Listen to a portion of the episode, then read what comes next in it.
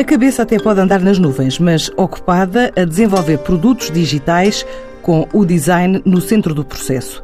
Assim nasceu a Imaginary Cloud, a empresa que junta designers e engenheiros de sistemas informáticos para desenhar e conceber projetos digitais através de um método que diz garantir a conclusão de um produto mínimo viável em tempo recorde. A ideia do serviço conquista já clientes de diferentes ramos de atividade em Portugal e no Reino Unido, fez crescer o volume de negócios para perto de um milhão de euros e, sem medo do Brexit, a empresa instalou-se, encarando o futuro com novos planos de investimento que também passam pela edição de um livro, ainda pela presença na Web Summit e o sonho de instalação no mercado americano. Entre as viagens constantes de Lisboa a Londres e a prática de Krav Maga nos tempos livres, Tiago Franco, CEO da empresa, conseguiu tempo para explicar o negócio à TSF.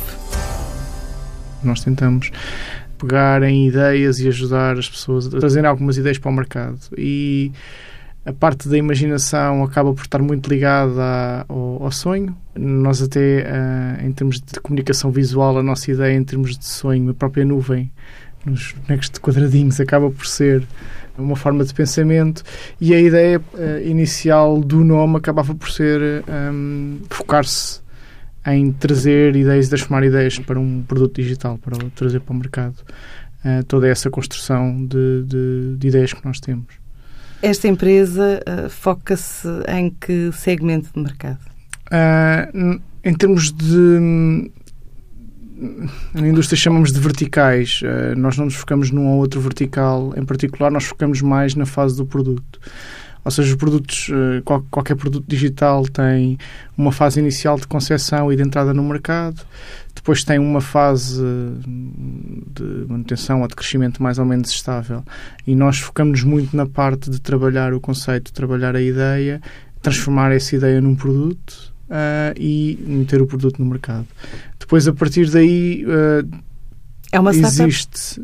É, é, quase uma fábrica de startups ao fim porque uh, é quase ajudar pessoas que têm pessoas ou, ou, ou, equipas que têm algumas ideias e precisam de as materializar trabalhar um bocadinho o contexto e transformar essas ideias em alguma coisa que seja materializável porque às vezes da ideia até à concretização tem que se limar muitas arestas. E isso tudo acaba por ser um processo que, hum, que é um processo criativo e que Uh, por incrível que pareça, a própria criatividade é um processo. Existem alguns passos que nós podemos seguir para depois chegar a tal, a tal produto final. Nós, quando vamos construir uma casa, é normal passarmos por um plano de arquitetura, por exemplo, para limar as arestas daquilo que queremos e depois é que passamos para a parte da engenharia, para a construção. Uh, e eu diria que é esse processo de criatividade que, que nós ajudamos a trabalhar para, para colocar as, as ideias em coisas reais, palpáveis. Apesar de serem digitais, elas existem como ativos. Qual foi o momento da sua vida em que percebeu que uh, estava aqui uma oportunidade de negócio?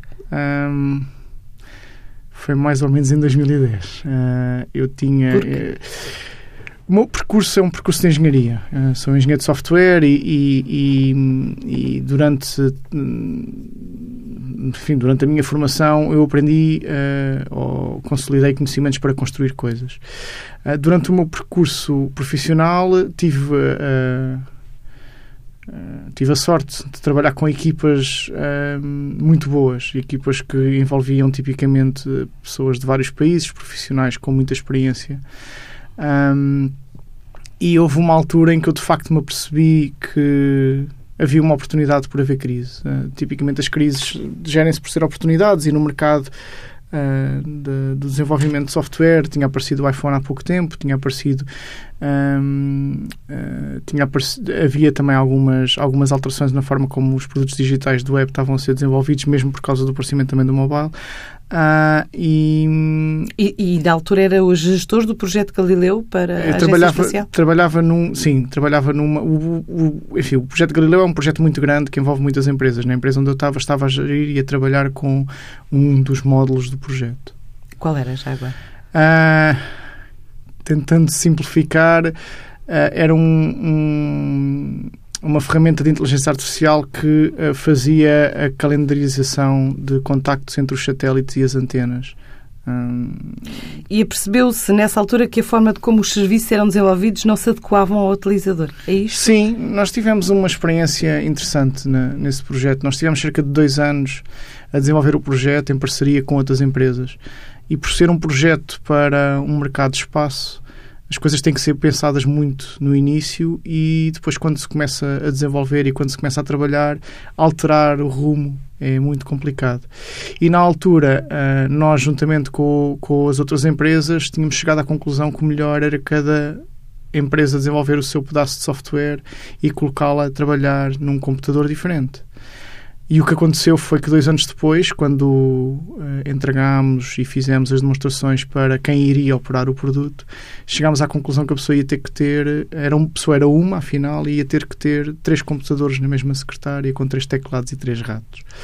E aí o que falhou um, foi de facto colocar no início do processo de desenvolvimento o utilizador, ou seja, não colocar apenas as regras de negócio, não colocar apenas os requisitos técnicos, mas trazer o utilizador para o diálogo uh, e começar a, trabalhar os produtos segundo o ponto de vista do utilizador. Há mercados onde isto é mais fácil de fazer do que outros. Hoje em dia isso é muito mais fácil de fazer do que era há sete anos atrás quando nós começámos. Um, e, e, foi interessante uh, uh, começar a trazer os utilizadores para esta fase inicial de desenvolvimento e concepção dos produtos e começar a entregar produtos com, com foco neles, ao fim e ao cabo. E nesses sete anos, hum, como é que tem estado a evoluir a atividade e que clientes é que já cativaram? Nós temos trabalhado Começámos inicialmente com muitas startups, uh, entretanto já temos começado, já temos vindo a trabalhar com empresas grandes na área da banca, um, na área do comércio digital, sim, e algumas tecnológicas também. Uh, e, e, o percurso tem sido um percurso de, de, crescimento. Nós, apesar de trabalharmos sempre com clientes, grande parte da nossa faturação ter sido sempre com clientes internacionais, uh, uh, abrimos há cerca de dois anos e meio, estamos agora a reforçar a equipa lá, abrimos em Londres. E, e foi o nosso primeiro escritório internacional. Mais tarde, provavelmente, abriremos em outros locais. Mas Londres porquê? Porque o mercado britânico, por, pela, experiência que tinha tido anterior, ou porque percebeu, através de estudo de mercado, hum. que de facto havia ali Sim. oportunidade? Nós trabalhamos tipicamente com a Europa e tipicamente com os Estados Unidos. E se nós, quando fizemos a análise de onde é que deveríamos abrir, Londres era um ótimo polo para ter um negócio que nos permitisse fazer um, Dali uma plataforma. sim, fazer negócio com os dois, com os dois universos, com o universo europeu uh, e com o universo um, americano, porque uh, existe, existem muitos executivos que dividem a semana entre Nova York e Londres. Uh, e existem muitas empresas que têm quase dois centros de decisão em Nova York e outro em Londres e acabam por funcionar muito em uníssono. E isso acabou por nos permitir aumentar a exposição a clientes uh, no mercado norte-americano e aumentar a exposição a clientes europeus. Portanto, presumo por essa ponte que não estejam com receios do Brexit ou, ou estão? Estão a cautelar também isso no vosso negócio? Nós, pela dimensão que temos, eu não penso que o Brexit nos possa causar grande problema. Nós estamos a falar só em Londres de um mercado de 65 milhões de pessoas e mesmo com o Brexit pode haver alguma redução na imigração, mas eu não acredito que seja assim tão drástica para aquela população diminuir muito. Quer dizer que tem um mercado interno interessante. Por outro lado, até agora, os sinais que nos têm passado do Brexit têm sido um Brexit não-Brexit, porque em termos de, de muitas das políticas que estavam em vigor ou que estão em vigor antes da, da, da saída. Da saída ainda vão estar em vigor, mesmo que seja sobre uh, uma diferente, uh, sobre a diferente regulamentação, vão acabar por estar em vigor uh, na mesma. Mas Já... não tem uma deslocalização, o impacto de deslocalização de algumas empresas? Eu acho que algumas empresas grandes vão, estão de facto a pensar nisso. mas por outro lado. Um, Existem outras que se, vão, que, que se, estão a adaptar, se calhar dividindo algumas responsabilidades entre alguns centros europeus, centros da, uh, colocando alguns centros na União Europeia, mas mantendo a, a mesma os escritórios lá. Uh, e nós olhamos um bocadinho, para, olhando muito para o mercado, para o setor financeiro, onde nós temos alguns clientes, uh, quando eles pensam em deslocalização, fala-se principalmente de Frankfurt ou fala-se principalmente uh, Frankfurt ou Dublin. Bom, Dublin tem 4 milhões de pessoas, mesmo que Uh, se pensa em crescer massa crítica à infraestrutura existente na cidade, vai demorar muitos anos até chegar a uma dimensão que permita ter o, o dinamismo que tem Londres. Uh, e em termos de Frankfurt, pode-se fazer alguma deslocalização, mas existe uh, um bocado a barreira linguística quando se tenta operar uh, num, num, mercado global. Um, eu acredito que alguns vão para Frankfurt, outros fiquem em Londres e Dublin, um bocadinho ali divididos pelo meio. E é uma fase de maturação que é preciso atravessar, ah, é? E se nós olharmos um bocadinho para a cidade, nós, eu, nós vemos que as gruas continuam lá e quando as gruas continuam nas cidades e não, não desapareceram, quer dizer que o investimento continua e quer dizer que as cidades continuam a crescer. Uh, desde, o, do, desde que foi anunciado o Brexit até agora, eu não tenho visto um, um, uma diminuição significativa na, na, movimentação de pessoas dentro da cidade, não tenho visto uh, a construção civil a abrandar, uh, quer dizer, que se note, se calhar nota-se algum, algum abrandamento nos indicadores, mas não é propriamente uma, uma recessão, acaba se calhar por um diminuir um bocadinho, ter uma diminuição de investimento, mas não é uma coisa tão, tão grande como se acentuava. Até à data, estas são as constatações. Ah, como é que as coisas vão continuar? Eu acho que os ingleses são um povo muito, um povo muito pragmático, é nisso que eles geralmente ganham pontos e é por isso que eles são tão diferentes e tão iguais a nós ao mesmo tempo. E eu acho que não vão ter ah, um grande problema depois deste Brexit, eles vão se adaptar muito rapidamente. E vós, uh, procuram outros mercados? Há, há, há aí uma ideia de internacionalização. Já disse que primeiro Londres, depois talvez outros uh, locais para Sim. se instalarem. Algum mercado em estudo, algum país uh, que seja apetitivo nesta altura? Sim, eu, tipo o mercado americano é um, é um mercado muito, muito apetitoso, uh, porque tem. Não é um universo por si só. A concorrência há sempre. um, agora, em termos de, de mercado, nós trabalhamos num mercado onde uh, a mão de obra é claramente inferior às necessidades. E, e, e, desde que existam bons profissionais a entregarem um bom trabalho, eu acho que a concorrência vai haver sempre, mas haverá sempre negócio para as empresas portuguesas.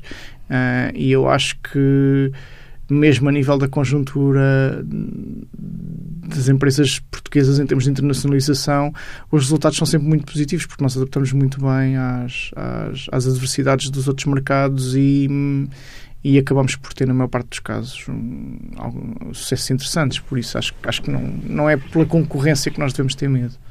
E este tipo de produto que desenvolvem, é, digamos que transversal ou há algum setor-alvo que, é, em que estejam focados? Ou Sim. Que... Nós, por uma, uma questão de, de, de conjuntura e do tipo de clientes que temos trabalhado, trabalhamos, uh, temos uh, uma grande parte dos projetos ou uh, para a área financeira ou para a área da saúde, ou seja, clientes que estão a lançar ou, ou, que lançaram e estão a repensar produtos que foram lançados nesta, nestes dois mercados. são mercados interessantes também porque a nível de complexidade podem estar muito diferentes, mas as, as necessidades acabam por ser as mesmas. Têm uma necessidade muito grande de segurança e privacidade, ou seja, os nossos dados de, de, saúde nem os nossos dados financeiros podem sair cá para fora com muita facilidade. E, e em termos de regras de negócio são mercados altamente regulados, portanto há, há ali dois ou três fatores que acaba por ser interessante. E, e por uma questão de termos vindo a trabalhar alguns clientes que depois por recomendação acabam por ir dar a outros, esses são os dois mercados onde temos com temos Mas há clientes hum, de, de, de áreas muito diferentes, desde uma Câmara Municipal, como Sim. Ver, que é o CTT, a Mobimax, a Remax, a Nokia. Eh, portanto, há um leque alargado de, de intervenção ou de adaptação. Sim. Uh, há novos investimentos em perspectiva para 2018? Que nós, planos é que tem para Nós estamos a fazer dois, estamos a fazer dois investimentos agora. Nós estamos a fazer uh, dois investimentos, estamos a reforçar a, a internacionalização em UK, uh, um bocadinho contra o Brexit. Mas o que é que isso significa? Quando que tivemos agora uma nova contratação lá e, e, e, estamos a investir em marketing lá para, para ganhar um bocado de, de, de para aumentar a visibilidade e para ganhar mais mercado. Uh, e estamos a fazer um investimento considerável também no lançamento de um livro que resume o processo que, que nós temos vindo a desenvolver para colocar novos produtos no mercado. Ou seja, é um, um manual uh, uh, bastante prático até que, que vai ser disponibilizado a, a, equipas que queiram desenvolver produtos digitais e, e, que, se quiserem seguir uma fórmula, um processo para desenhar esses produtos, uh, podem fazê-lo através do livro. É uma área que ainda está muito presa a fatores. Houve uma tendência na, na área de desenvolvimento de, de software há cerca de desde a crise, praticamente, que, que, se chama o desenvolvimento lean, ou seja, muito, com muito, muito em base na experimentação uh, e ir colocar coisas no mercado que ainda estão uh, pouco maturadas ou pouco afinadas. E isso funciona quando os mercados estão em expansão. O mercado digital continua a estar em expansão, mas a concorrência em termos de produtos digitais é muito maior e é necessário pensarmos um bocadinho. Uh, mais antes de colocar os produtos ou desenhar os produtos no mercado. E o livro foca-se um bocado nisso. É, é mesmo um manual, ou seja, é um livro muito prático, de, onde tem 12 passos de como desenhar o produto digital e equipas novas que comecem startups podem perfeitamente pegar uh, nesse manual, seguir a fórmula e de certeza que quando chegarem ao final, se executarem a fórmula corretamente, vão ter um produto desenhado, pronto para ser construído, em, em, em, em que em termos de qualidade é a nível do melhor que há.